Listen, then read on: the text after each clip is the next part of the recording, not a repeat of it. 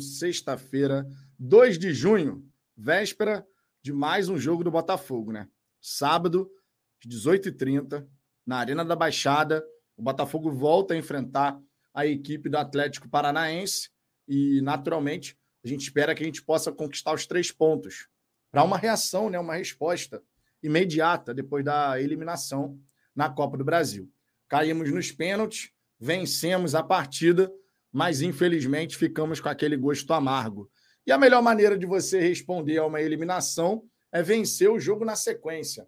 Do lado de lá, segundo a jornalista Monique Vilela, o Paulo Turra deve entrar com uma equipe bem modificada, já pensando no duelo contra o Libertar pela Copa Libertadores. Eles já não contam com o Fernandinho, que não jogou no estádio Newton Santos, o Pablo também, que não jogou e segue fora. E o Vitor Bueno vai estar suspenso, então não vai estar disponível. Mas outras modificações podem acontecer. O Botafogo, que não ganha na Arena da Baixada há 15 anos, tem mais uma chance de quebrar esse tabu. E seria uma ótima resposta para que a gente possa seguir com a confiança em alta, seguir na liderança, que vai acontecer isso independente dos resultados, mas, no mínimo, mantendo a distância para o segundo colocado. Nessa rodada, a equipe do Palmeiras recebe o Curitiba, que é o lanterna do campeonato, e dificilmente vai conseguir segurar um empate que seja contra a equipe do Palmeiras, né? Ainda mais em São Paulo, né? O Curitiba não ganha de ninguém fora de casa há bastante tempo, né? Pensando em Campeonato Brasileiro.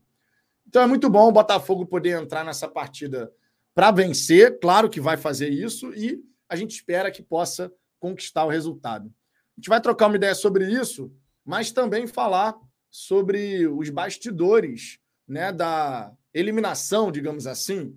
Né, tem uma matéria agora, uma reportagem que foi acabou de ser publicada no, no GE Botafogo, falando um pouquinho daquilo que foi o discurso do Luiz Castro para os jogadores depois dessa eliminação, dessa queda na Copa do Brasil. Uma boa tarde para todo mundo. Sextou. Na sexta-feira todo mundo fica animado, afinal de contas, está começando o fim de semana. Convido vocês a participarem, tá? Mandem suas mensagens, se inscreva no canal, deixe o seu like. Isso é importante para caramba para o crescimento aqui do Fala Fogão. Queria, inclusive, agradecer tá? todo mundo que está inscrito aqui no canal. A gente ultrapassou os 31 mil inscritos. Fica aqui o nosso mais profundo agradecimento, porque vocês sabem que a gente tem as nossas metas de crescimento aqui para o canal e bater a marca dos 31 mil inscritos era uma delas, claro. A gente está querendo alcançar os 40 mil e degrau a degrau a gente vai alcançar essa marca tão importante, tão significativa, que jamais foi almejada lá no começo, lá em 2020. Jamais pensei que seria possível bater mais de 30 mil pessoas aqui acompanhando o trabalho. E é isso que a gente tem conseguido graças a vocês. Então, se você não é inscrito nesse momento, eu peço por gentileza que se inscreva, deixe o like, porque isso ajuda na distribuição desse conteúdo mais botafoguense. Conseguem acompanhar aqui o Fala Fogão. Sempre lembrando que a galera que não consegue acompanhar as nossas resenhas na íntegra aqui no canal, ao vivo, por exemplo, também pode acompanhar pelo Spotify Google Podcast e Apple Podcast. Sempre que a gente faz aqui os episódios, depois é colocado nessas plataformas de podcast. Recentemente, a gente não colocou porque o Ricardo estava em viagem e a conexão não estava tão boa assim, então dificultou a gente atualizar normalmente essas outras plataformas. Muita gente acompanha o Fala Fogão através dessas plataformas, inclusive. Quero destacar aqui também, logo de saída, que essa é uma resenha aqui, um oferecimento da VIP Odontomed, que é parceira aqui do canal, parceiraça aqui do canal, doutora Fernanda Mohamed, clínica odontológica que está localizada lá no bairro de Vila Isabel, na cidade do Rio de Janeiro. Sou cliente, tá? Então, fiz meu tratamento, a limpeza dos meus dentes com a doutora Fernanda. E aqui na descrição dessa resenha, fechando o chat no X, você encontra na descrição o link do WhatsApp da VIP Odontomed para agendar a sua avaliação. Agenda a sua avaliação, depois marca a sua consulta que você vai ter um atendimento VIP, meu irmão. VIP Odontomed é uma clínica espetacular, não é modo de falar, tá? Todo layout, pô, toda bonitona, tecnologia, o atendimento. Cara, vale muito a pena, vale muito a pena, de verdade. Tá precisando cuidar desse sorrisão? Até porque o Botafogo tá nos dando motivos para sorrir. Fomos eliminados da Copa do Brasil, é verdade, mas o time tá nos dando motivos para sorrir, porque tem jogado bem, tem se comportado bem, tendo uma postura maneira. Então, cuida desse sorrisão na VIP Odontomed. Dito isso, minha gente, vamos em frente. Daquela passada inicial aqui na galera do chat, ver o que, que vocês estão falando logo de saída aqui. Tem um sujeito usando uma furadeira aqui na minha cabeça. Talvez vocês escutem aí um pouquinho, apesar do microfone conseguir retirar essas influências externas aqui, né? Mas de vez em quando pode ser que vocês escutem uma furadeira aqui no áudio, porque tem alguém usando a furadeira aqui nesse bendito horário. Lucineide Vieira, boa tarde. Uma vitória sábado é importantíssima, que depois é o Fortaleza e tem a parada da data FIFA para nós recarregarmos as baterias e recuperar os lesionados. Essa data FIFA vai conceder ao Botafogo um período valiosíssimo depois dessa maratona intensa, né? De abril e maio. Nunca de mais lembrar, né? O Botafogo jogou nove partidas em abril, nove partidas em maio. Agora, em junho, são seis jogos. Com essa pausa para a data FIFA.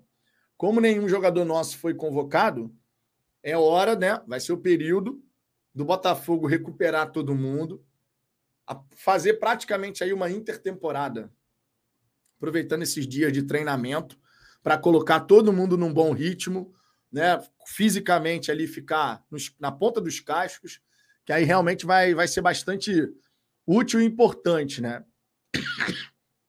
Antes dessa parada para a data FIFA, nós temos compromissos importantes, conforme a Lucineide bem destacou aqui. E se a gente for para essa parada da, da, data FIFA com uma ótima pontuação no Campeonato Brasileiro, também com a liderança da Copa Sul-Americana, a gente vai ter um período de tranquilidade total para poder fazer o trabalho só olhando para cima, irmão. Só olhando para cima. Isso aí vai ser realmente importante. Carlos da Costa, boa tarde, irmãos de camisa. Boa tarde, Carlos. Nilson Ferreira, boa tarde, Vitão e amigos. Amanhã, mais três pontos. Cara, eu tenho muita confiança de que o Botafogo tem capacidade para conquistar a vitória lá na Arena da Baixada. A gente demonstrou isso né, naquela primeira partida da Copa do Brasil. Infelizmente, voltamos desligados para o segundo tempo, que acabou na eliminatória sendo determinante, né? Porque a eliminatória terminou empatada em 3 a 3 e os três gols que o Botafogo sofreu nessa eliminatória foi no segundo tempo lá na Arena da Baixada. Aconteceu, não dá para voltar atrás, tem que ser uma lição aprendida, né? Lição aprendida, não é para repetir o erro. Realmente não faz o menor sentido a gente repetiu o erro em outras ocasiões, em partidas cruciais, como foi essa, né? A partida de ida das oitavas de final. Carlos André, fala Vitão, sextou papai. É hora do fogão mostrar força em cima do Atlético amanhã na Arena. Vamos, meu fogão. É isso aí. Sério Ferreira, boa tarde, Vitão. Amanhã é dia de poupar ou ir com força máxima? Cara, o Castro vai colocar em campo o que ele tem de melhor, considerando os índices físicos que o departamento de fisiologia passar para ele e também a própria opinião dos jogadores, né? A gente sabe que dois atletas preocupam nesse momento, que é o Marçal, que saiu com uma, uma entorse no joelho, né? Saiu sentindo dor, inclusive depois do jogo foi visto mancando, né? Puxando um pouco a perna. E o próprio Eduardo, né, que saiu daquela partida para a entrada do Lucas Fernandes, e o Eduardo sentiu um probleminha no adutor da coxa direita. Músculo adutor é um músculo chato para você machucar, porque é o músculo do passe, é o músculo daquele chute de chapa. Sabe quando você vira o pé para dar o passe? É aquele músculo ali que interno da coxa. Esse é um músculo chato, chato, chato para você sentir algum problema. e foi onde o Eduardo sentiu. Então ele não vai jogar, provavelmente, né? O Botafogo não soltou nenhuma informação sobre isso, mas Marçal e Eduardo, Marçal já não jogaria, né? Porque está suspenso, mas o Eduardo também deve ficar de fora. Aí a gente fica torcendo pelo retorno do Gabriel Pires, o quanto antes, né? Claro, estando 100% apto. O próprio Danilo Barbosa, né? Porque são jogadores de meio de campo. E a gente fala de Danilo, Gabriel, Eduardo fora, já são três jogadores fora no mesmo setor. É claro que isso começa a ter um peso, né? Porque a gente está falando ali de seis opções, agora mais o Kaique, sete. Mas a gente começa a falar de ausências que tem, claro, um certo peso né, nesse jogo do Botafogo. Então, na ausência do Eduardo, que o Gabriel Pires possa retornar, por exemplo. Né? O Gabriel Pires, que inclusive na partida de ida das oitavas de final contra o Atlético, mandou muito bem, né? Jogando lá na Arena da Baixada. Estava muito bem na partida. Depois acabou precisando sair também. Júnior Maioli, acho que os dois times amanhã vão estar com times mistos. No caso do Botafogo, isso não chega a ser uma novidade, né? O Castro tem mandado a campo constantemente um time misto, digamos assim, né? E eu boto entre aspas porque, sendo muito sincero, o time do Botafogo, o próprio Castro já falou sobre isso, o Vitor Severino também falou sobre isso quando teve a oportunidade de comandar a equipe na suspensão do Castro. Não existe, de fato, o 11 titular. Tem aqueles que vão atuar um pouco mais do que os outros, mas a troca é constante.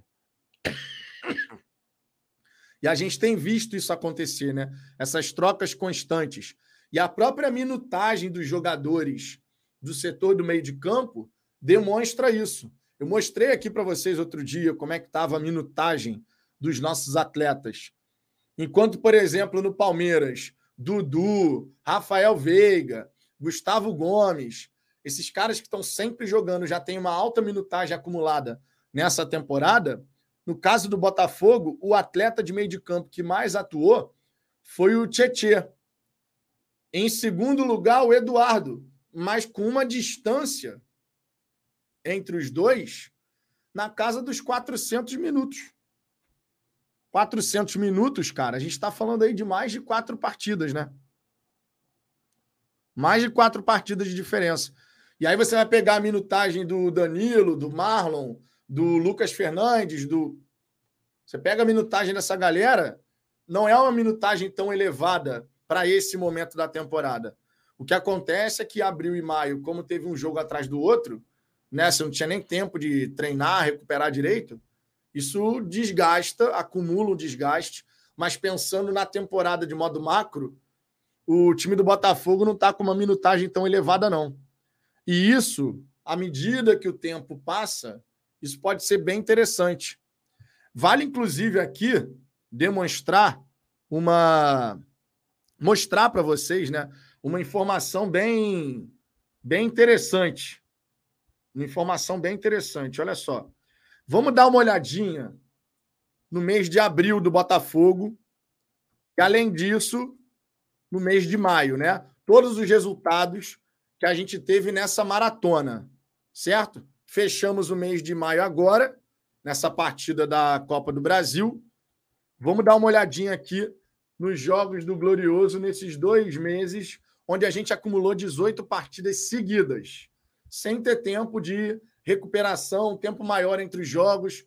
Vamos dar uma olhadinha como foi a performance do Botafogo né, nesse período. E depois a gente pode comparar com os principais concorrentes, por exemplo, do Campeonato Brasileiro, né? Os times que estão no G4 nesse momento, por exemplo. Deixa eu colocar aqui na tela para todo mundo poder dar uma olhadinha. Que aí a gente vai vendo juntos aqui. Se você quiser ter prioridade de resposta aqui nessa resenha e fortalecer o nosso trabalho, já sabe, mande seu superchat, sua mensagem vem para a tela e tem prioridade máxima. Você que é membro do canal também, vou buscar ler as mensagens de vocês aqui ao longo dessa resenha.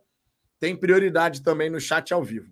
Olha só, os jogos do Botafogo de abril até o final de maio.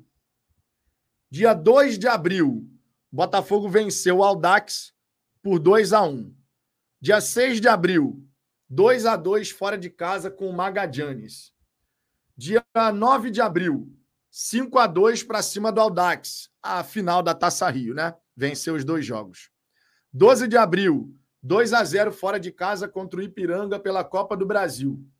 15 de abril, estreia do Brasileiro, vitória por 2 a 1 para cima do São Paulo. 20 de abril, Botafogo e César Valerro, 4 a 0 glorioso no estádio Newton Santos. 24 de abril, Bahia e Botafogo, vitória por 2 a 1. 27 de abril, Botafogo 2 a 0 para cima do Ipiranga no Rio de Janeiro. 30 de abril, 3 a 2 vitória do Glorioso para cima do Flamengo, terceira rodada do Brasileirão. 4 de maio, antes de falar esse resultado, foi 0 a 0 com a LDU, mas olha só o mês de abril do Botafogo. Uma, duas, três, quatro, cinco, seis, sete, oito vitórias e um empate que o Botafogo conquistou no mês de abril. Vamos agora para o mês de maio. 4 de maio, Botafogo LDU, 0 a 0 no Rio de Janeiro. No dia 7 de maio, Botafogo 2 a 0 para cima do Atlético Mineiro. 11 de maio, Botafogo 3 a 0 para cima do Corinthians. 14 de maio, Botafogo perdeu para o Goiás de virada por 2 a 1. 17 de maio, Outra derrota de virada, 3 a 2 para o Atlético Paranaense. Depois venceu o Fluminense no dia 20 de maio por 1 a 0. Venceu o César Valerro lá em Trujillo no dia 25 de maio por 3 a 2. Venceu o América Mineiro no dia 28 de maio por 2 a 0 e venceu o Atlético Paranaense por 1 a 0, embora o SofaScore coloque aqui, né, a derrota, porque foi para os pênaltis, a gente perdeu nos pênaltis, mas os 90 minutos a partida foi vencida pelo Botafogo, infelizmente nos pênaltis a gente acabou caindo na Copa do Brasil. Mas se a gente considerar os 90 minutos do que foi o mês de maio, nós tivemos um empate para a LDU, duas derrotas e mais uma, duas, três, quatro, cinco, seis vitórias, considerando, claro, o tempo regulamentar das partidas, né? Os 90 minutos, a gente foi eliminado para o Atlético nos pênaltis. Foram dois meses do Botafogo onde a gente acumulou 14 vitórias. Nós acumulamos 14 vitórias, dois empates e duas derrotas. Foi um período em que o Botafogo, apesar dessa maratona conseguiu resultados muito contundentes. Em 18 jogos, foram 14 vitórias, dois empates, duas derrotas nesse período de maratona para todas as equipes do futebol brasileiro, especialmente pensando naquelas que estavam na Copa do Brasil e também uma competição internacional, né? Vamos dar uma olhadinha, por exemplo, só comparando como foi o, o período para o Palmeiras, né? O Palmeiras, vice-líder do Campeonato Brasileiro. Vamos dar uma olhadinha aqui quantas vitórias, empates, derrotas o Palmeiras teve nesse período, né? Hoje é o nosso principal perseguidor na liderança do campeonato. Então vamos dar uma olhadinha aqui como foi, como foram as partidas do, do Verdão.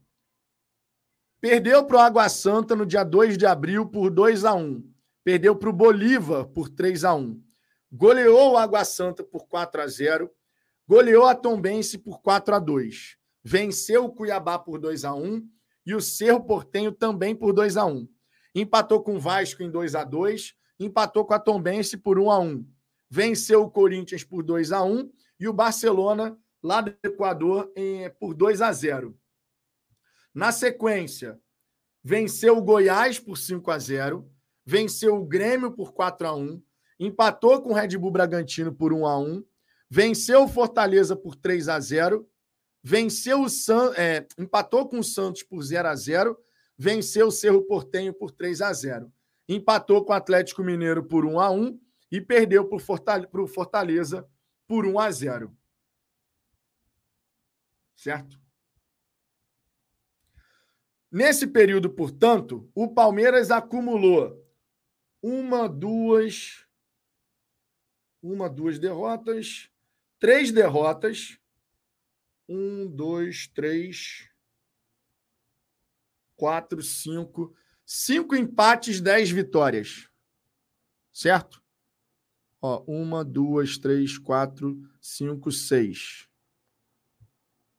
Sete, oito, nove, dez. Dez vitórias, três derrotas, cinco empates. Essa foi a campanha do, do Palmeiras nesse período de abril e maio. O terceiro colocado no Campeonato Brasileiro, nesse momento, é a equipe do São Paulo. Certo? Deixa eu ver aqui. Equipe do São Paulo, isso, com 15 pontos conquistados. Vamos dar uma olhada como foi abril e maio do São Paulo. Lembrando, o Botafogo teve 14 vitórias, dois empates, duas derrotas nesse período. Foi realmente um período de um grande aproveitamento do Botafogo. Né? Em 18 jogos, 14 vitórias e dois empates. Realmente bastante significativo. Vamos dar uma olhadinha aqui na equipe do São Paulo, que é o terceiro colocado no campeonato.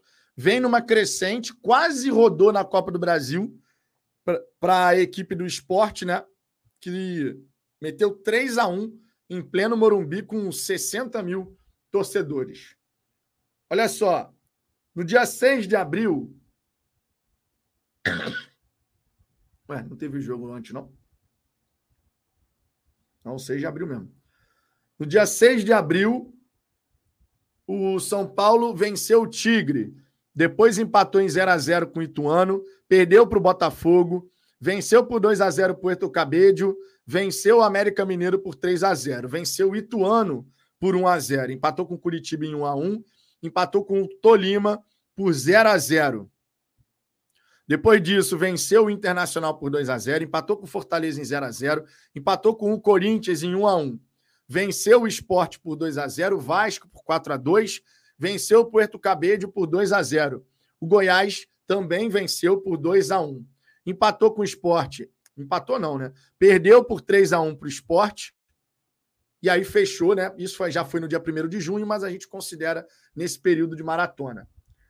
O São Paulo, nesse período, teve uma, duas, três, quatro, cinco, seis, sete, oito, nove. Nove vitórias. Além disso, além disso, teve um empate, dois, três empates, Quatro, cinco empates. Nove vitórias, cinco empates. Tá faltando jogo aqui do São Paulo nessa história. Eles não jogaram 18 partidas, não. Se bem que os... o São Paulo tá na Sul-Americana também. Esse calendário aqui do São Paulo ficou meio zoado, né? Esse calendário aqui do São Paulo ficou meio zoado. Acho engraçado uma coisa aqui, ó. No caso do Botafogo, o Sofá Score colocou que a gente venceu o jogo mas botou uma bolinha de derrota aqui. Aqui no São Paulo botaram ponto de interrogação. No caso, deveria ser de vitória, né? Já que eles consideraram a ah, venceu nos pênaltis. Enfim, fizeram dessa maneira.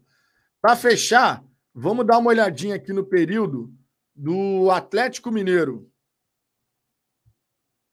Aí eu vou passar na galera do chat novamente. Período de abril e maio do Atlético Mineiro, ó.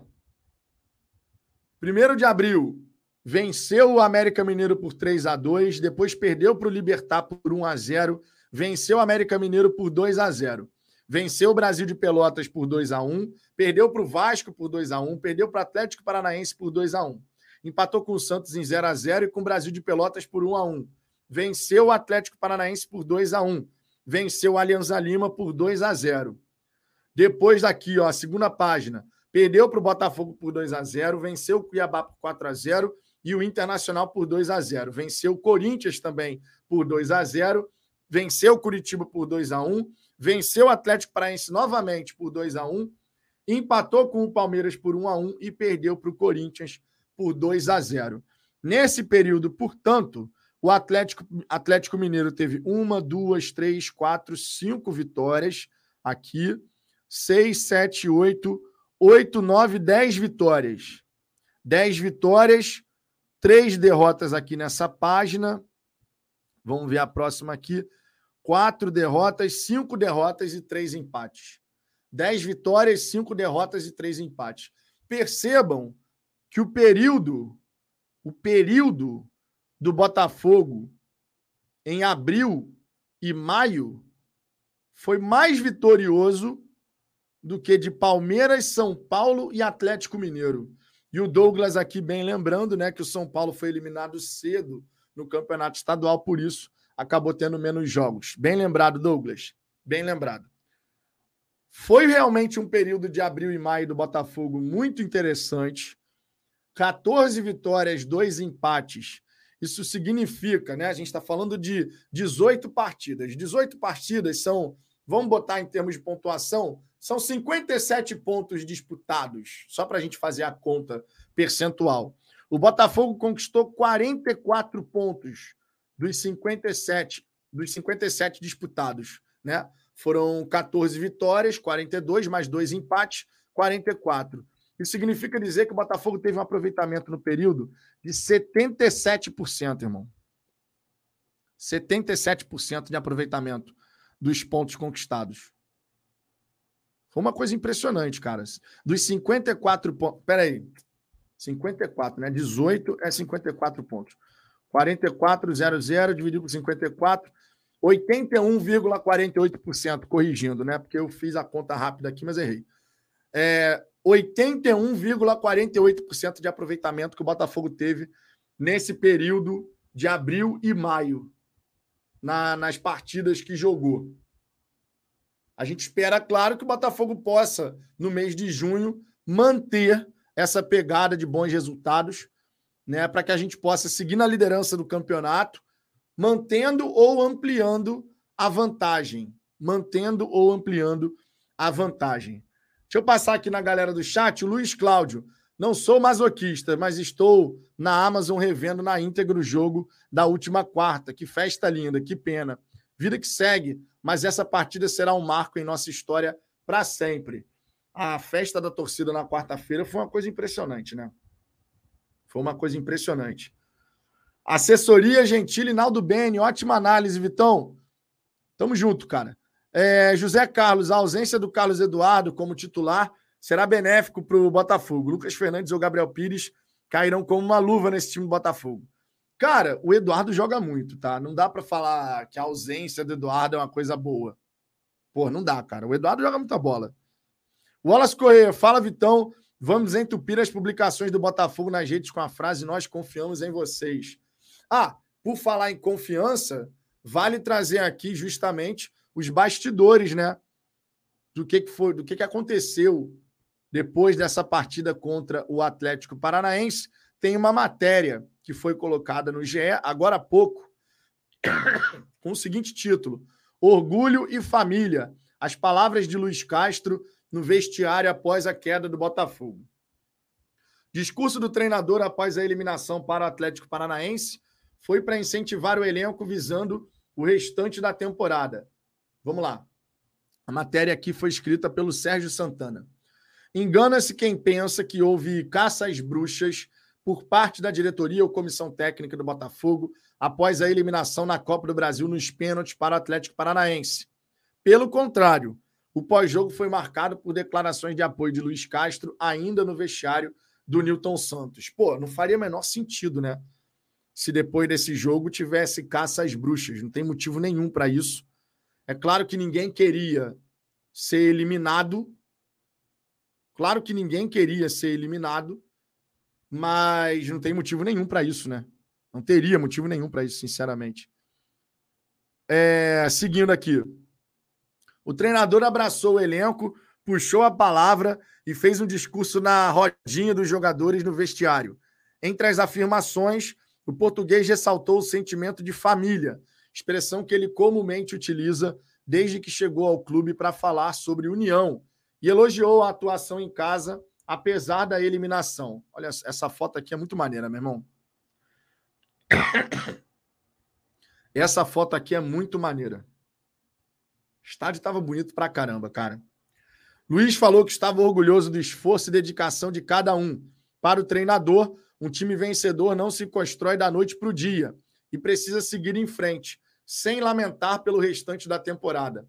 O Alvinegro é líder do Brasileirão e do Grupo A da Copa Sul-Americana. Pois é, cara. Não tem essa de abaixar a cabeça, não. Não tem essa de abaixar a cabeça, não. Botafogo perdeu, perdeu na Copa do Brasil, foi eliminado nos pênaltis, né? Teve essa derrota nos pênaltis. Mas vida que segue, cara. Vida que segue, porque o time representou, o time jogou futebol. Não foi uma eliminação com o time jogando nada. Pelo contrário, o Botafogo jogou muito bem. Teve chance, inclusive, de fazer o 2 a 0 no tempo regulamentar. Mas, no fim das contas, aquela desatenção lá na Arena da Baixada no segundo tempo foi determinante, pô.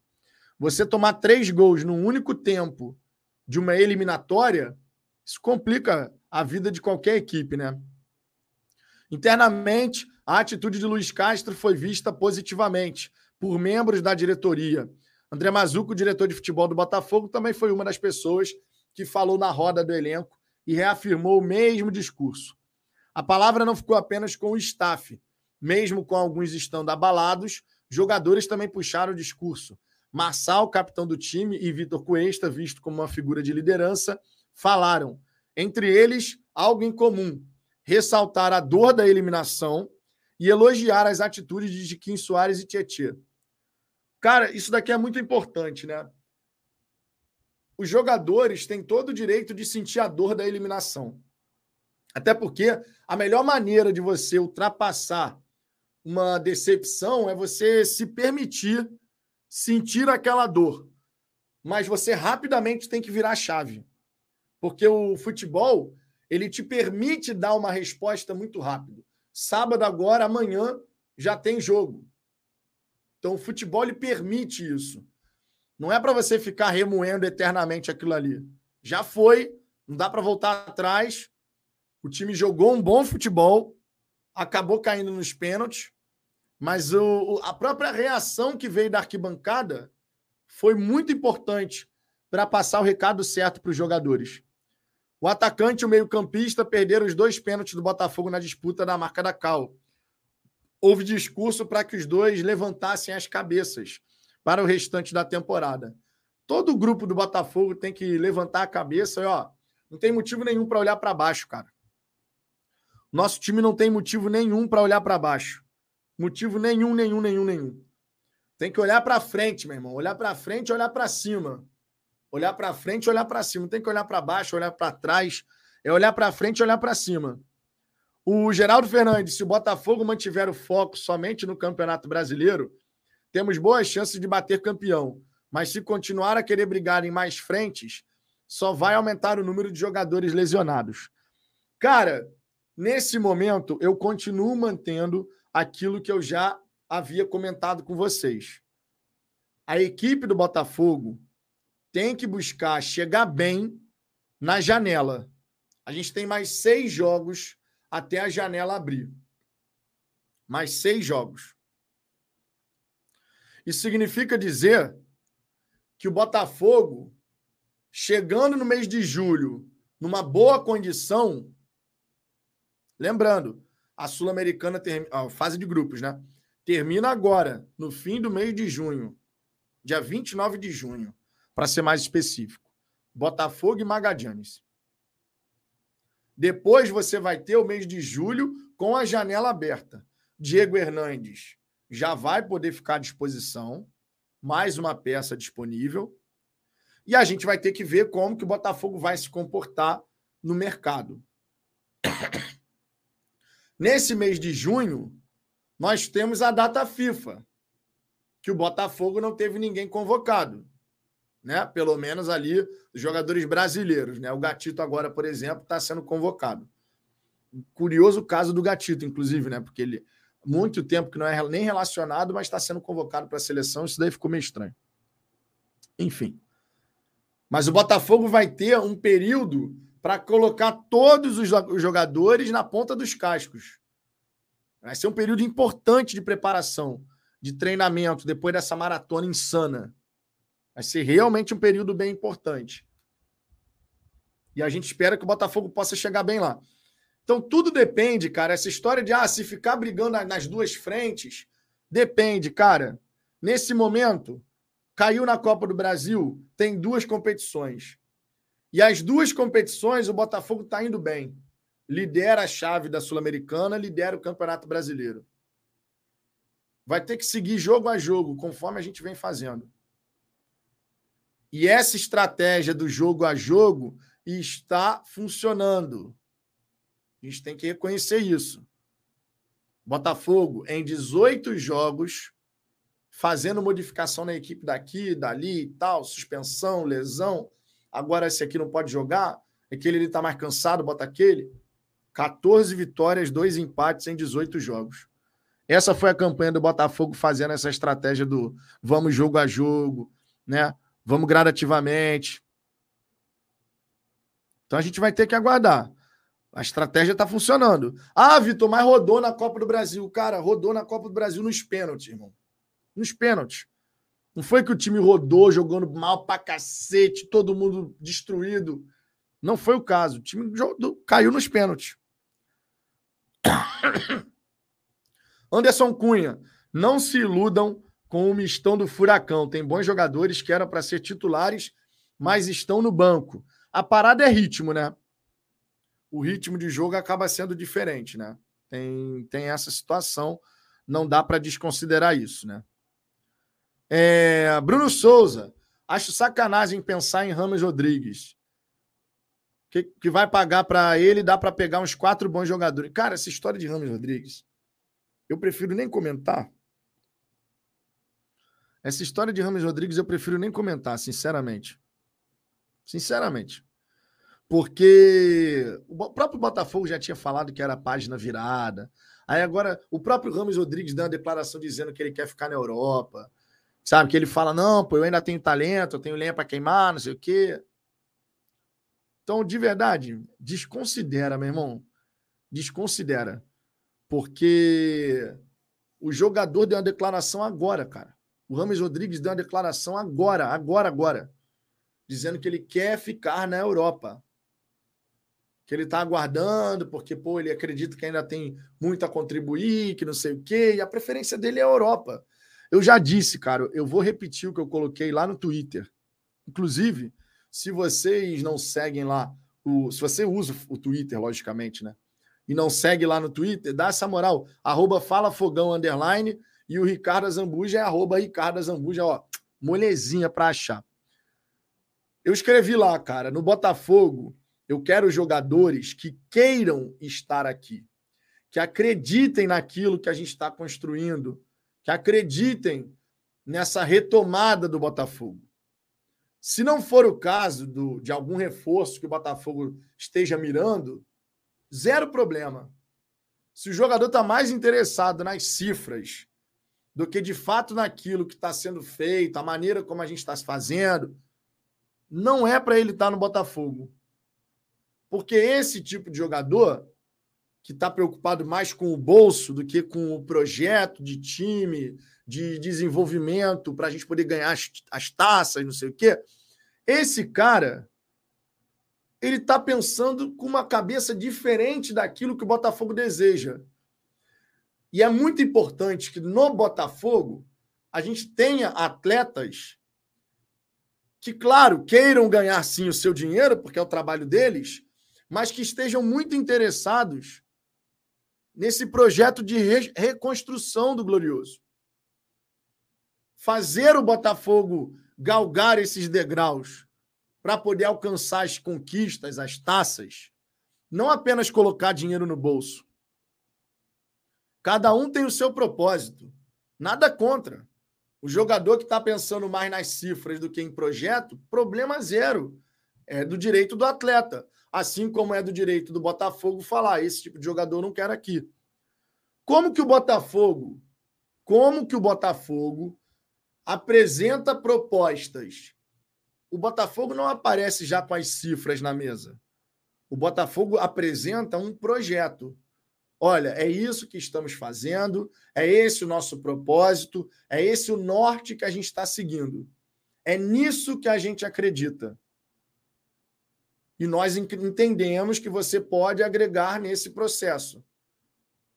A conversa, no primeiro momento, ela acontece dessa forma. Depois é que o Botafogo vai buscar saber valores, as cifras envolvidas, para saber se existe a possibilidade de um alinhamento. Pode reparar que os jogadores que chegam ao Botafogo, e isso eu não estou tirando da minha cabeça, é só a gente pegar as coletivas de apresentação dos atletas. Você pode reparar que a imensa maioria, eu diria 9 em 10, mencionou projeto na coletiva de apresentação. Isso tem uma razão de ser. Se não é o, o caso do jogador que o Botafogo tem interesse, mas ele só está pensando na grana, meu irmão, busca outros atletas. Busca outros atletas.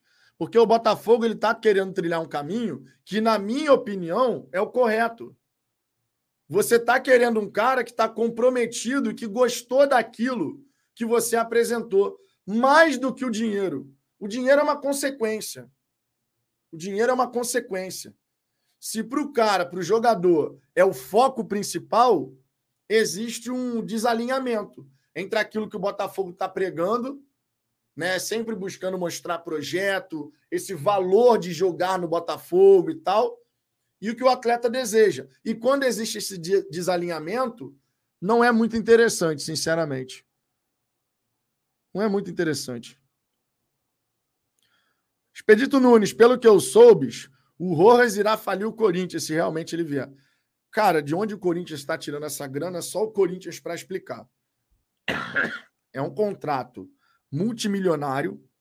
O contrato, inclusive, que o Botafogo supostamente teria oferecido ao Rojas, e eu digo supostamente porque foi muito detalhado ali a maneira como foi aquela proposta, né?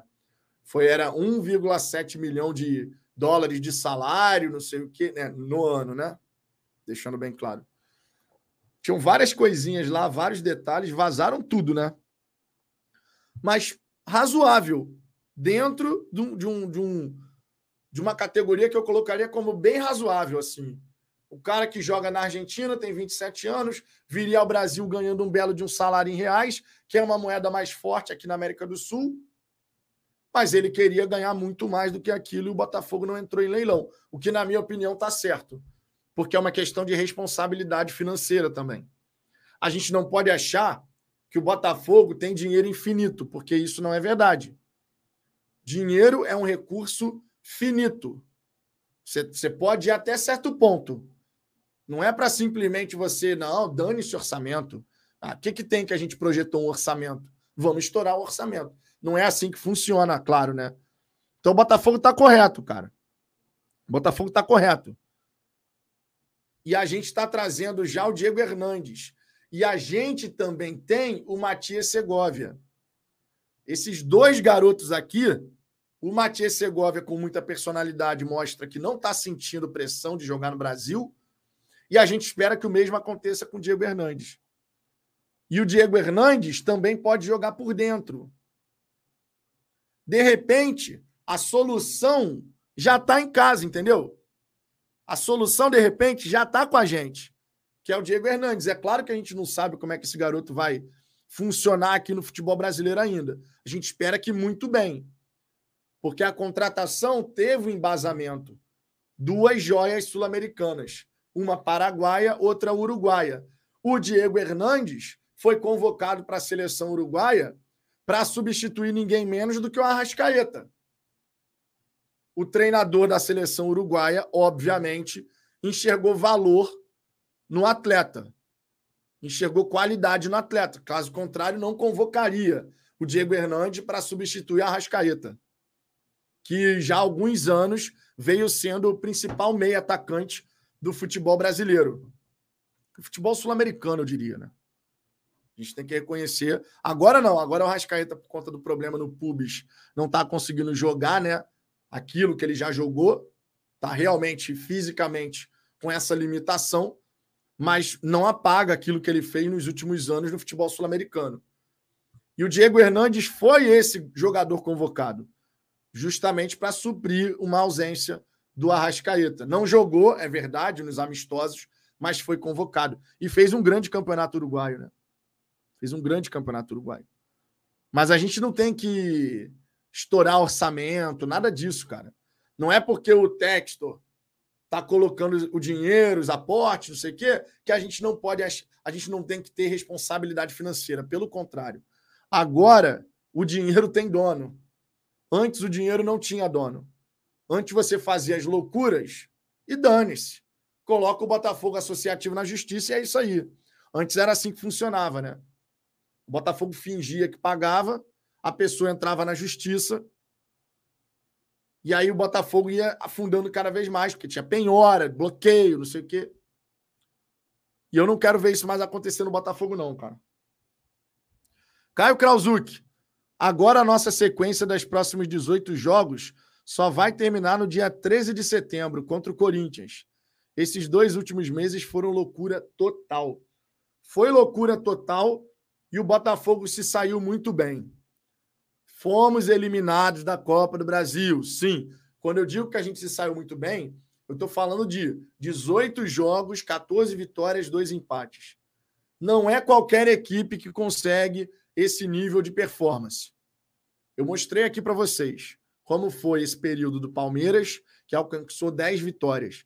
São Paulo e Atlético Mineiro. Essas equipes não chegaram no nível de vitórias que o Botafogo chegou. Infelizmente, nos pênaltis, Infelizmente, no vacilo do segundo tempo da Arena da Baixada, a gente acabou caindo na Copa do Brasil depois de empatar em 3 a 3 na eliminatória. Infelizmente. Mas isso, em hipótese alguma, pode apagar aquilo que o Botafogo fez em abril e maio, em hipótese alguma. Seria loucura da nossa cabeça dizer que nada disso é, é significativo, porque é. Você, conforme o próprio Castro falou, você constrói uma mentalidade vencedora vencendo. Não só nas palavras. As palavras são muito bonitas, mas as ações, aquilo que acontece no campo de jogo, nas quatro linhas, são essas as ações que, no fim das contas, constroem essa, essa mentalidade vitoriosa, essa mentalidade vencedora. E é isso que o Botafogo vem fazendo em 18 jogos você vencer 14, empatar duas e perder apenas duas, é muito significativo. Isso ajuda a construir uma mentalidade e, e ajuda a construir aquela, aquele costume da vitória. E quando, quando um time se acostuma a vencer os seus jogos, quando um time alcança um certo nível de maturidade que ele sabe muito bem o que fazer para vencer os seus jogos, isso pode resultar nas conquistas. É claro que não é uma ciência exata. Não é matemática, onde eu somo 2 mais 2 dá 4. Não é matemática. Mas um time que se acostuma a vencer os seus jogos é um time que está ganhando casca para poder depois bater campeão.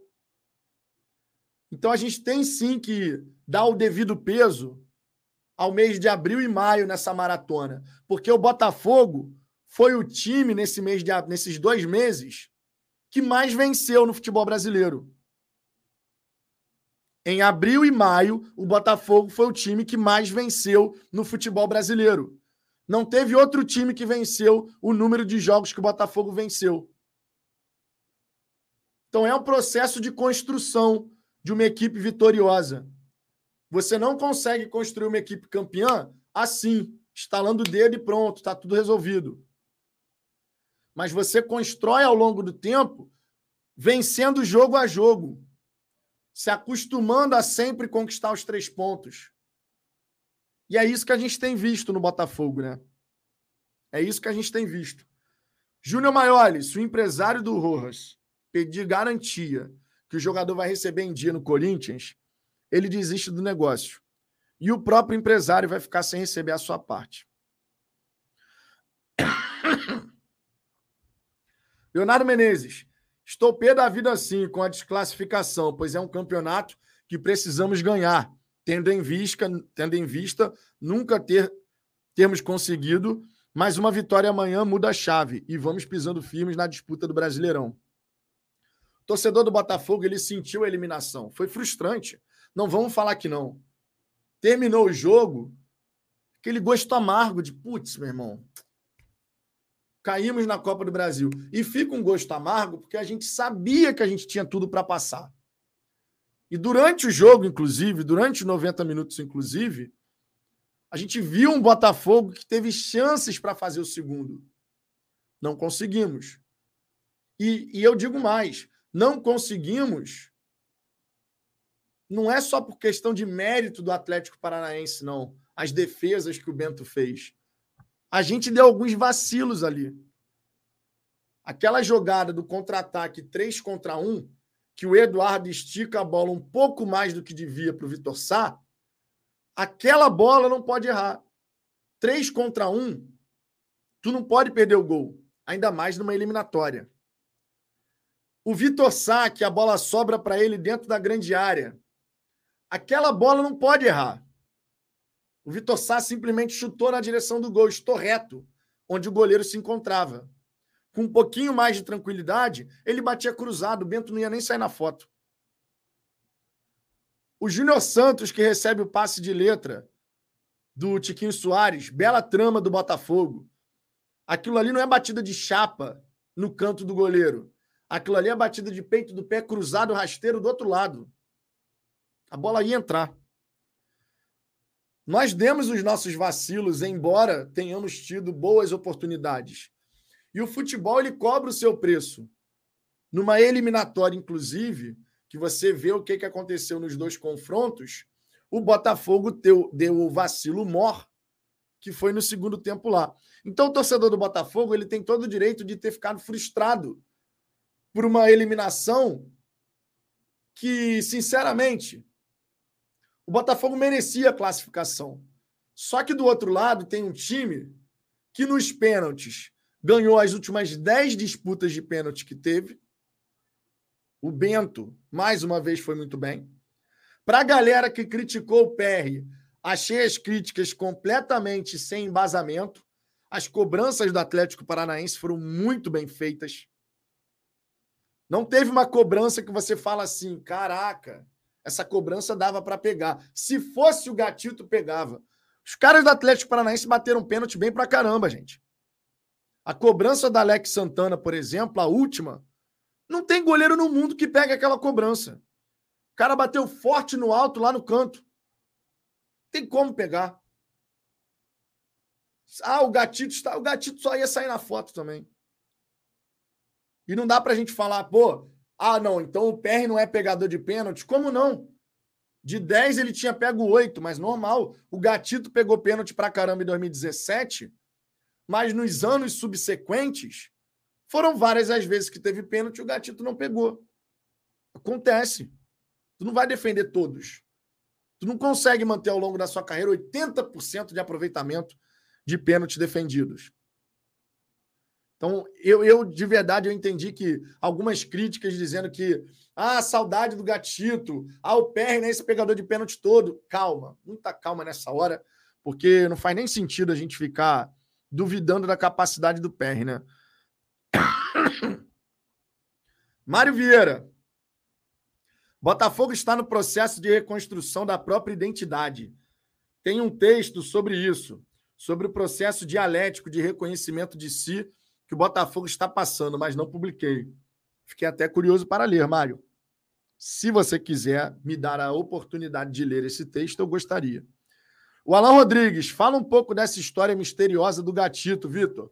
Na minha opinião, ele não quer ficar no banco para o PR, o que seria um total antiprofissionalismo. Cara, difícil comentar qualquer coisa sobre esse lance do gatito, que agora está podendo ser convocado para a seleção paraguaia, sendo que ele nem tem ficado no banco do Botafogo. Ficou meio estranha essa história, mas só o Botafogo pode chegar e desvendar esse mistério, digamos assim. Só o Botafogo. Eu não tenho elementos suficientes para falar sobre esse caso. Eu achei estranho a seleção paraguaia querer convocar o Gatito, já que ele não vem nem ficando entre os relacionados. Achei estranho mas só o Botafogo poderia se pronunciar para poder esclarecer as questões para o torcedor, honestamente. Rodrigo Medeiros aqui, nosso BJJ Revolution. Foco no brasileiro e sul-americano. Não temos elenco para as três competições e, se fosse para descartar uma competição, essa competição era a Copa do Brasil. Seguimos. É, se a gente quiser enxergar folga no calendário como um elemento positivo, a gente agora vai ter período de folga lá no começo de julho, né?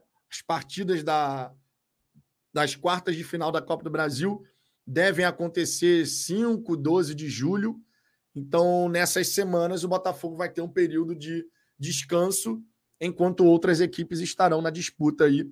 Né? E as equipes que avançaram para as quartas de final da Copa do Brasil foram Palmeiras, Flamengo, São Paulo, Grêmio, Atlético Paranaense, Bahia, América Mineiro. Foram essas as equipes, né? Que avançaram aí para as quartas de final da, da Copa do Brasil. E o Corinthians, né? Tava esquecendo do Corinthians. João Carlos, segue a dica. Azeite extra virgem com dois dentes de alho dentro. 3 gramas de açafrão em pó. Agita tudo e toma. E sete caroços de pimenta. Agita tudo e toma a colher sempre que tiver tosse. Pô, não vou fazer isso não. fazer isso não, mano. que fá barata. Eu acho que o pé ficou um pouco nervoso depois que perdemos os pênaltis. Super normal. Mas a realidade é que eles cobraram muito bem. Pô, o Atlético Paranaense cobrou, cobrou muito bem, cara. Cobrou muito bem. E ficar comparando PR e Gatito, meu irmão, cada goleiro é um goleiro. O PR é um grande goleiro também. E as cobranças dos atletas do Atlético Paranaense foram muito boas, cara. Douglas Barros, lembrando, lembrando, primeira eliminatória grande do PR. Baixar a cabeça só para beijar o escudo. É isso aí. É, Dorval da Mata, Vitão, não acha que apesar de termos jogadores experientes, ainda agimos de forma infantil em determinados jogos, tipo Goiás, segundo tempo em Curitiba, segundo tempo com o Flamengo? Cara, então, eu não enxergo o que aconteceu nesses jogos que você está fazendo essa referência como agir de forma infantil. No caso contra o Goiás e no caso contra o Atlético Paranaense, o time voltou para o segundo tempo desligado. O próprio Lucas Fernandes, depois daquele jogo em Curitiba, deu a declaração dizendo que ah, a gente voltou um pouco desligado. Contra o César Valerro, o Tiquinho foi outro que falou. Voltamos desligados. Então, assim, isso já tinha acontecido. E isso aconteceu em alguns momentos dessa temporada. O Botafogo voltar para o segundo tempo numa rotação abaixo do que a partida pede. E eu acredito que isso é perigoso, claro, né? Porque quando você volta para o jogo sem estar na devida rotação, e o seu adversário, pelo contrário, volta mais ligado para a segunda etapa, você pode ter problema. Contra o Flamengo, o Flamengo voltou melhor que o Botafogo. Só que a gente venceu o clássico, né? Isso, obviamente, acaba dando uma aliviada. Se a gente não tivesse vencido aquele clássico, tivesse empatado, sendo que a gente voltou para o segundo tempo desligado, algumas críticas iam ter sido feitas de forma mais contundente. Se a gente tivesse tomado a virada naquele clássico, tendo voltado desligado, as críticas iam ter sido muito fortes. Porque você não pode voltar desligado para o segundo tempo. Uma partida é feita de dois tempos de 45 minutos mais acréscimos. O que, que o Botafogo fez contra o Atlético Paranaense na Copa do Brasil agora? O time se mostrou concentrado o jogo inteiro. O time foi superior ao Atlético Paranaense de modo geral no jogo inteiro. O Atlético Paranaense não chutou, não acertou o alvo. Chutar, chutou, mas não acertou uma bola sequer no alvo. Porque o Botafogo estava o tempo inteiro ligado. O Botafogo não permitia que o Atlético tivesse a chance de finalizar de forma limpa.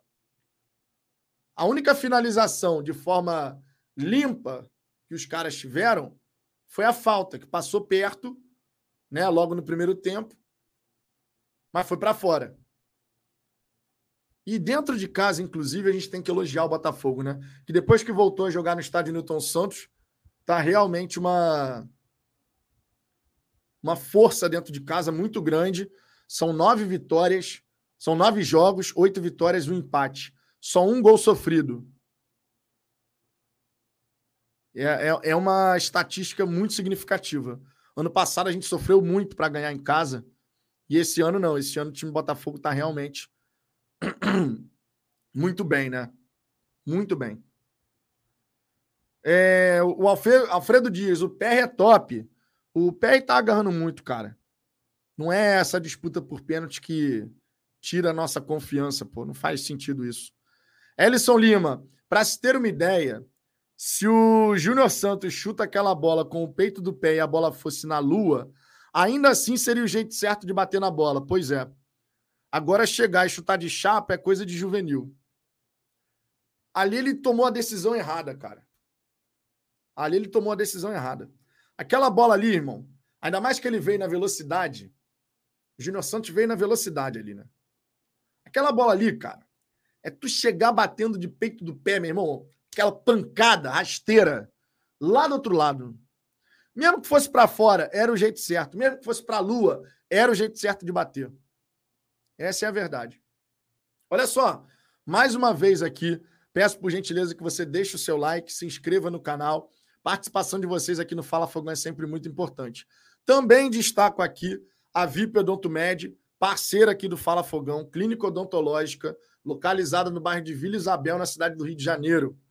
Tá? O link do WhatsApp para você entrar em contato está na descrição dessa resenha. Você entra em contato, agenda sua avaliação, faz a avaliação e depois agenda sua consulta. Doutora Fernanda Mohamed, sou cliente da VIP Odontomed e recomendo. Seja VIP na VIP Odontomed. Fechou? Seguindo aqui, ó, o Rafael Bretas. Boa tarde, talvez eu esteja louco, mas eu senti que o PR, desde o jogo contra o Goiás, deu uma caída de rendimento, de modo a não passar aquela confiança que ele vinha passando. Eu, sinceramente, não senti isso, não. O PR, quando foi exigido, trabalhou bem. Bola, bolas que ele conseguia chegar a fazer a defesa, ele fez. Claro que a gente tomou alguns gols que não tinha, não era culpa dele. Né? Tivemos alguns gols que o Botafogo acabou levando que não foi culpa do goleiro. Mas eu continuo plenamente confiante no PR, cara. Isso aí não tem nem, nem a ponta de dúvida. Nenhuma ponta de dúvida. Valdemir Pacheco, engraçado. Olha a história do Gatito no Botafogo. Agora ele não serve mais. Esse goleiro, o que é que ele fez no Botafogo? Cara, mas quem é que tá falando que o Gatito não serve pro Botafogo? Eu, pelo menos, não tenho visto ninguém falando isso, não, tá?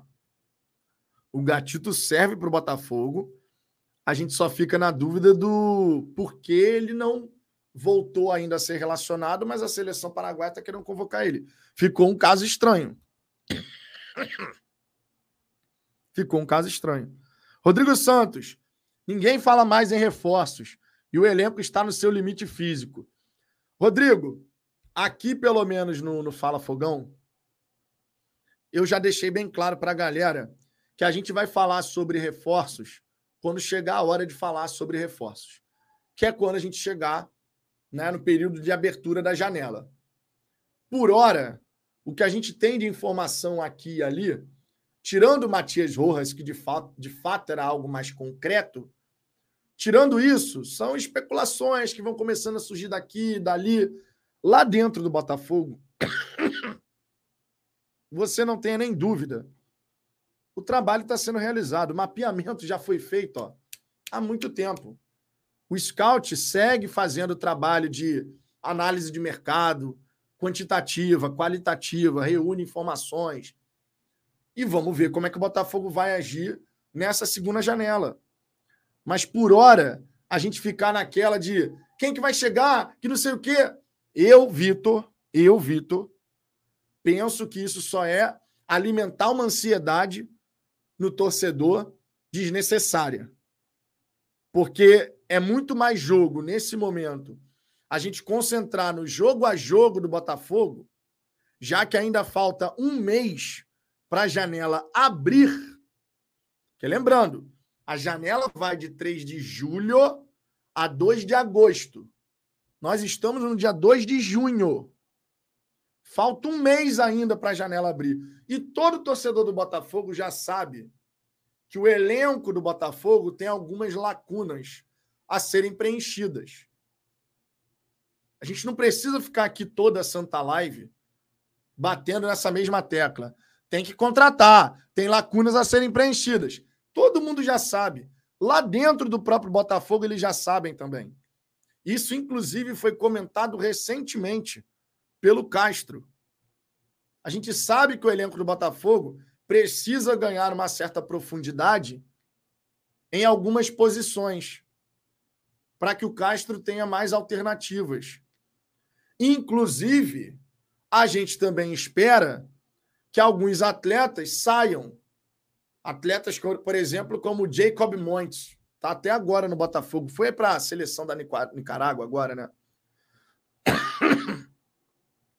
Mas a gente espera que alguns atletas que não vêm sendo aproveitados possam, de repente, ser emprestados para outras equipes, para justamente você enxugar um pouquinho esse elenco em relação a jogadores que não têm minutagem, que não têm espaço para jogar no Botafogo. Isso ajuda a facilitar o trabalho diário. Então, todo botafoguense, o próprio Botafogo sabe que tem lacunas a serem preenchidas. Só que ainda falta um mês para a janela abrir. E a gente cansa de ver, como, já cansou, né? Como o torcedor do Botafogo, de modo geral, fica no período de janela. Essa ansiedade que toma conta da torcida. A gente cansa de ver. Então, aqui no Fala Fogão, pelo menos, a gente não vai ficar falando sobre reforços enquanto não chegar a hora de falar sobre reforços, que é justamente na segunda janela. Quando a janela abrir, a gente fala: olha, abriu a janela e a gente agora pode falar sobre contratações, saídas, porque vai ter um momento específico para isso. Deixa eu beber só um golinho d'água aqui.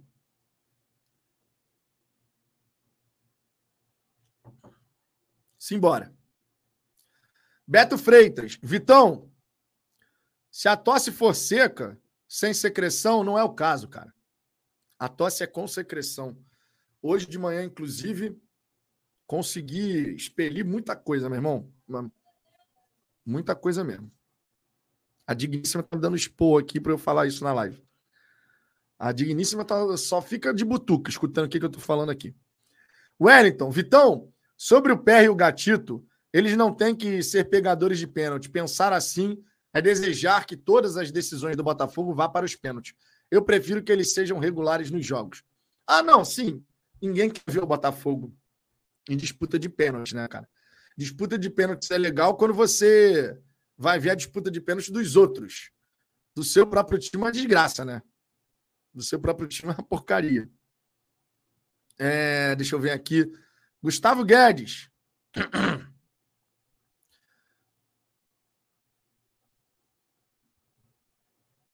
É, Gustavo Guedes, Vitão, essa tua tosse, cara, a semana toda, você precisa tomar antibiótico. Eu preciso ir no hospital, né? Para tirar a chapa dos meus pulmões. A digníssima vai me cobrar isso aqui já já. Roberto Silva, o Botafogo está sendo preparado para ser um exterminador do futuro. O Botafogo está sendo preparado para poder ser campeão e sempre brigar para ser campeão, né? E a gente vai alcançar, cara. É porque naturalmente tem aquela aquela ansiedade, né? Naturalmente tem aquela ansiedade de a gente quer ver chegar a nossa hora logo, né? São muitos anos, muitos e muitos anos esperando por esse momento da conquista e tal. Mas ela vai acontecer, cara. Eu tenho plena convicção que essa conquista ela vai acontecer. A nossa hora vai chegar, cara. Nossa hora vai chegar. É...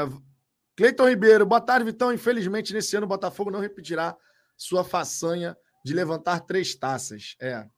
Não vai ser nessa temporada, mas quem sabe em breve. A minha internet está dando uma rateada aqui, tá?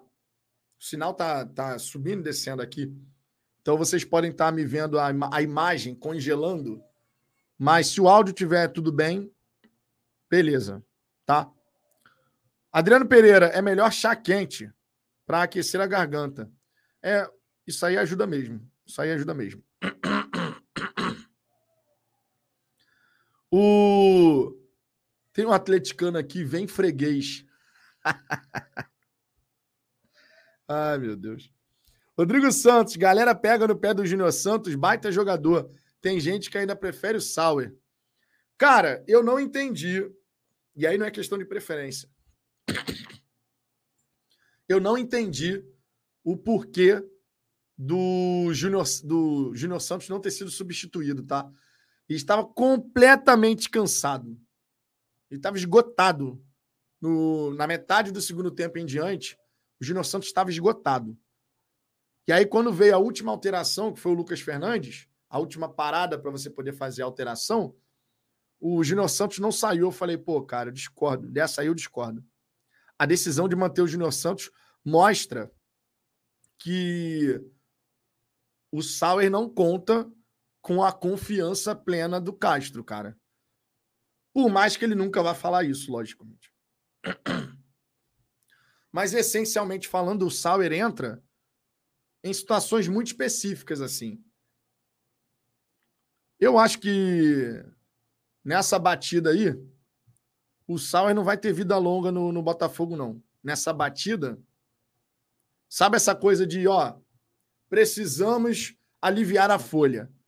Quem está ganhando um belo salário, mas não está contribuindo tanto em campo? O Sauer, ele está nessa, nessa categoria. O Sauer está nessa categoria. E, e tudo que acontece no Botafogo aponta nessa direção. Porque o próprio, o próprio Matias Segovia tomou a frente do, do Sauer na preferência do Castro, por uma razão de ser. A intensidade que o Matias Segovia entra e dá na partida, tanto na fase defensiva quanto na ofensiva, é superior à do Sauer. O Matias Segovia, ele volta até lá atrás para ajudar. Dando carrinho, inclusive, né? Para ajudar a recuperar a bola e tal. O Sauer não faz isso, né? E ainda tem outra coisa, né? O Matias Segovia, ele é jovem com potencial de desenvolvimento. E entendam, potencial de desenvolvimento para dar retorno técnico e financeiro. Mais adiante. é natural que ele acabe ganhando cada vez mais espaço, né? É natural. E bola para isso já deu para perceber que o garoto joga, né? Já deu para perceber. Edson Alexandre, então libera o Sauer Piazon Sampaio. O Carly, contra, contrato no fim. Dá para chegar alguém bom. É, o Piazon vai sair. O Sampaio, nada, nada se fala sobre qualquer questão envolvendo o Sampaio. O Carly, o contrato está acabando. Só nessa brincadeira aí, saindo Piazon e Carly, só nessa brincadeira aí são uns 600 mil reais. Só nessa brincadeira. Só saindo esses dois. O Carly, o contrato está acabando, né? Então ele vai, de fato, deixar o Botafogo. Ah, o que se fala é que o Carly pode assumir a função gerencial na base. E o Piazon vai ser devolvido ao Braga. Só aí são os 600 mil reais, cara, que abre na folha. É bem significativo, né? Eu não sei quanto o Sauer ganha, sinceramente.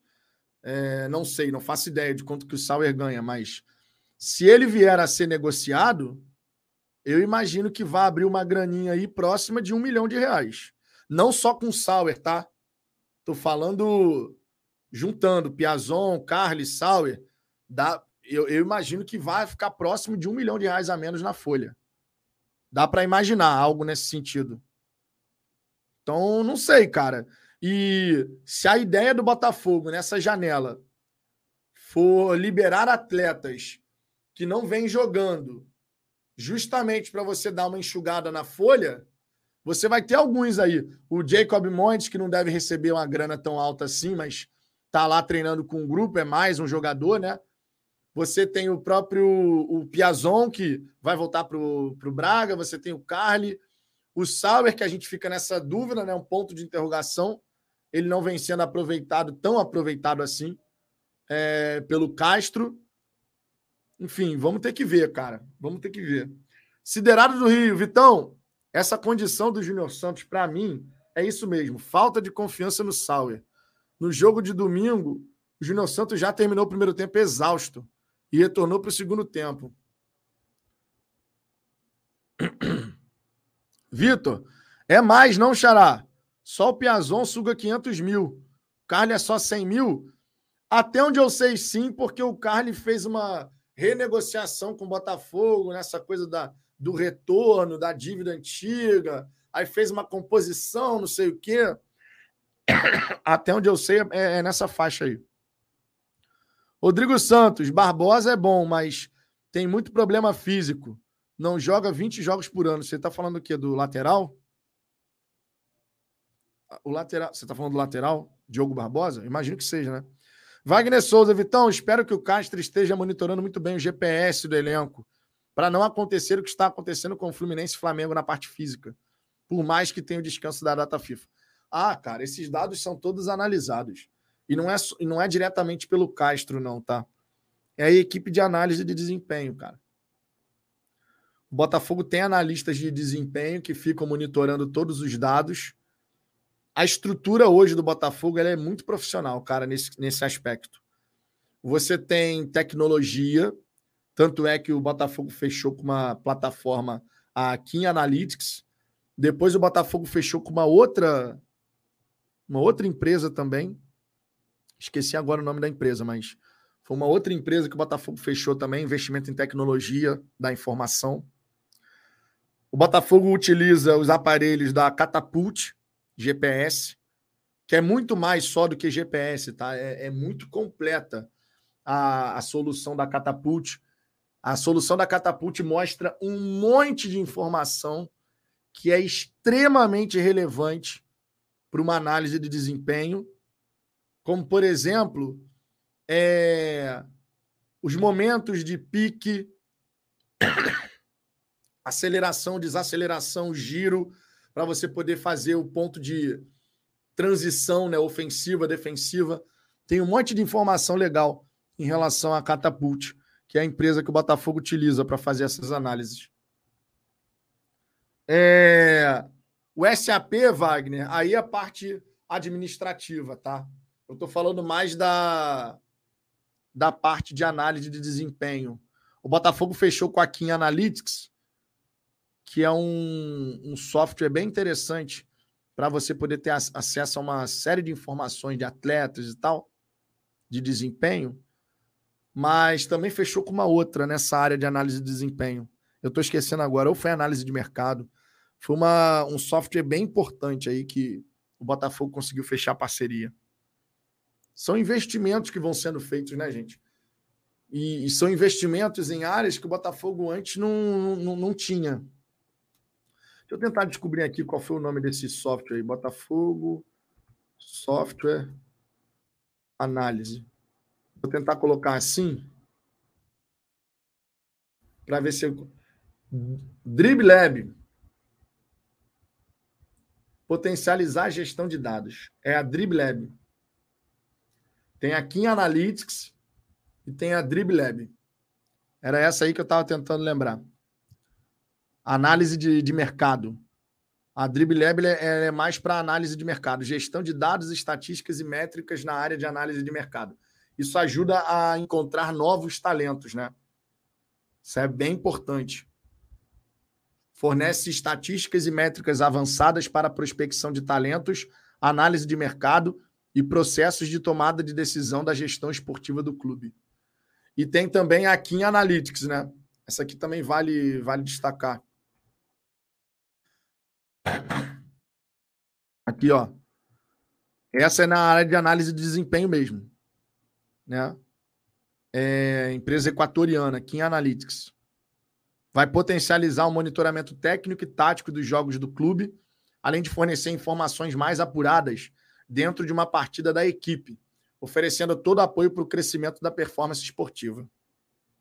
Meu irmão, existe uma regrinha básica no mundo que é a seguinte: informação é poder. Informação é poder. E é o que o Botafogo está buscando: informação de qualidade para poder tomar as melhores decisões.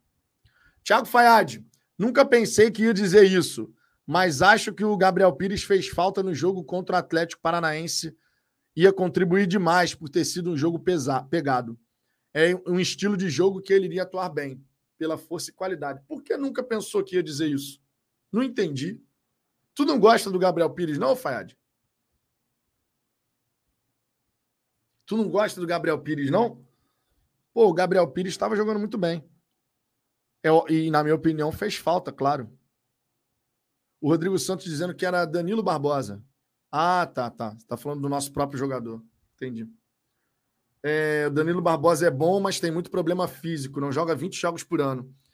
É, ele vinha numa pegada boa, né? Mas aí teve essa lesão muscular. Menos mal que é uma lesão muscular, porque apesar de ter sido uma lesão muscular significativa, a tendência é o Danilo Barbosa voltar agora, né? Começo de junho. A tendência é essa. Agora eu não entendi o Fayad. Tu não gosta do Gabriel Pires, não? Fiquei na dúvida aqui. Wagner Souza, mais o lance é que Flamengo e Fluminense tem também, e deu ruim na parte física. Cara, sobre o Flamengo, na verdade, o que está pegando lá na parte física é uma coisa bem simples.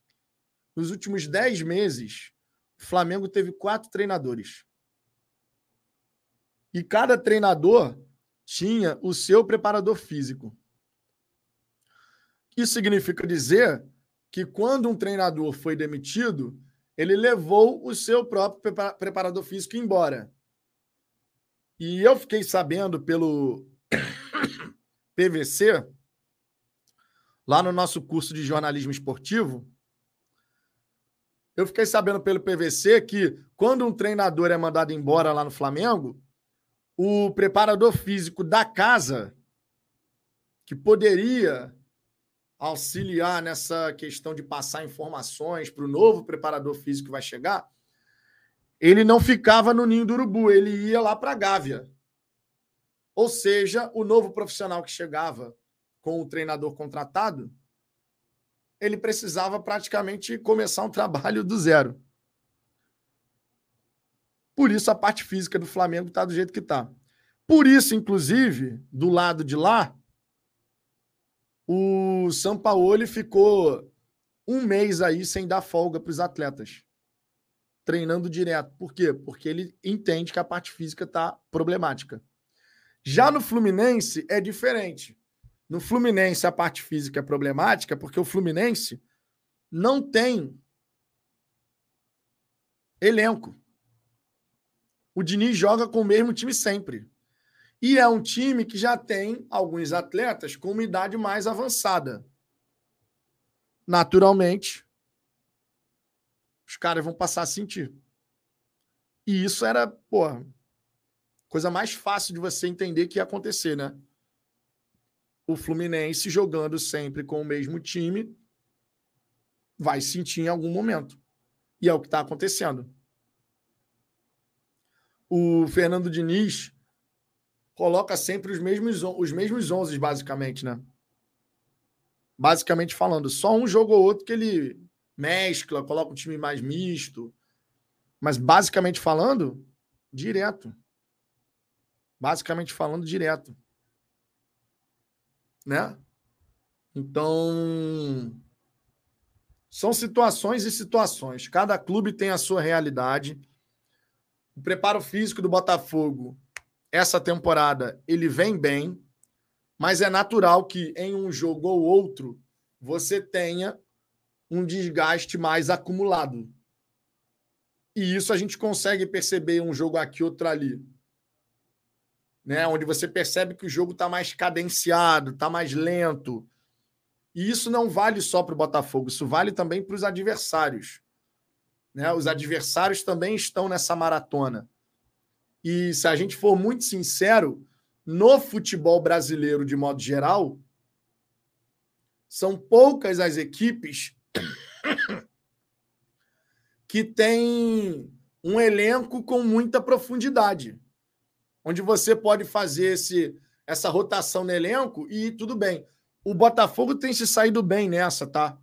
Apesar da gente saber que o nosso elenco tem lacunas a serem preenchidas, mas o Botafogo tem se saído bem nessa. Tanto é que a gente ganhou o Atlético Mineiro com time misto, né? 2 a 0 e ganhou muito bem, inclusive. A gente jogou o primeiro jogo da, das oitavas de final da Copa do Brasil com um time misto. Acabou perdendo porque desligou. A chavinha desligou no segundo tempo. Thiago Faiado, explico. Quando o Botafogo cogitou trazer o Gabriel Pires, fui contra. Por ser jogador lento, achava que não iria acrescentar mas tem um tempo que vem demonstrando ser peça que veio para somar. Não é craque, mas é bom jogador. O Gabriel Pires, ou para os mais chegados, o Gabriel Pirlo, conforme diria o Gabriel de Paulo, e tantos outros aqui.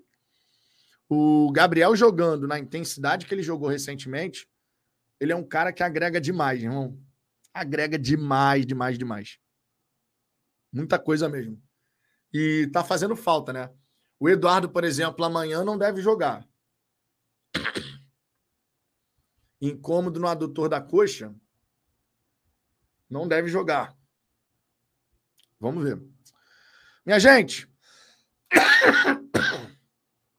uma hora e 27 de resenha. Queria agradecer imensamente a presença de cada um de vocês. Tá? Espero que vocês tenham curtido aqui, a gente poder conversar um pouquinho de Botafogo. Ontem à noite eu não consegui fazer a resenha, porque, meu irmão, além de eu estar tá tossindo ainda, tá melhorando, tá? Apesar de parecer que não, mas tá melhorando. Eu tô conseguindo me livrar dessa secreção, tá, tá ficando melhor.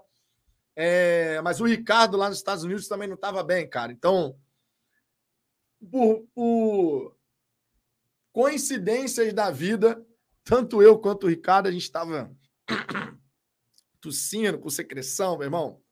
O cara tá lá nos Estados Unidos, eu tô aqui no Brasil, mas aconteceu. E aí, ontem à noite ficou realmente impossível. Mas hoje eu tô aqui. Amanhã a gente vai ter o nosso conteúdo em vídeo, né? Porque amanhã é dia de curso. É, tem o curso de jornalismo esportivo, conforme vocês bem sabem, vai até o mês de julho esse curso. Então, os sábados eles acabam ficando sem a live, né? Mas no domingo vai ter live, se bem que amanhã tem live. Já estava aqui, amanhã tem live. Tem a live pós-jogo, 10 da noite. Amanhã tem Botafogo e Atlético Paranaense, 18h30. Quando for 10 da noite, tem pós-jogo aqui no Fala Fogão. Olha lá. Já estava até esquecendo. Já estava até esquecendo. Então, amanhã, 10 da noite, pós-jogo de Botafogo e Atlético Paranaense, Campeonato Brasileiro nona rodada, tá? Fico convite para que vocês possam participar, mas a gente também deve ter um videozinho aí para publicar na hora do almoço. Fechou? Então a gente deve ter dois conteúdos amanhã. Beleza? Tô indo nessa, hein? Um grande abraço para todo mundo, uma ótima sexta-feira e amanhã a gente está de volta, ó. Beijão. Fui.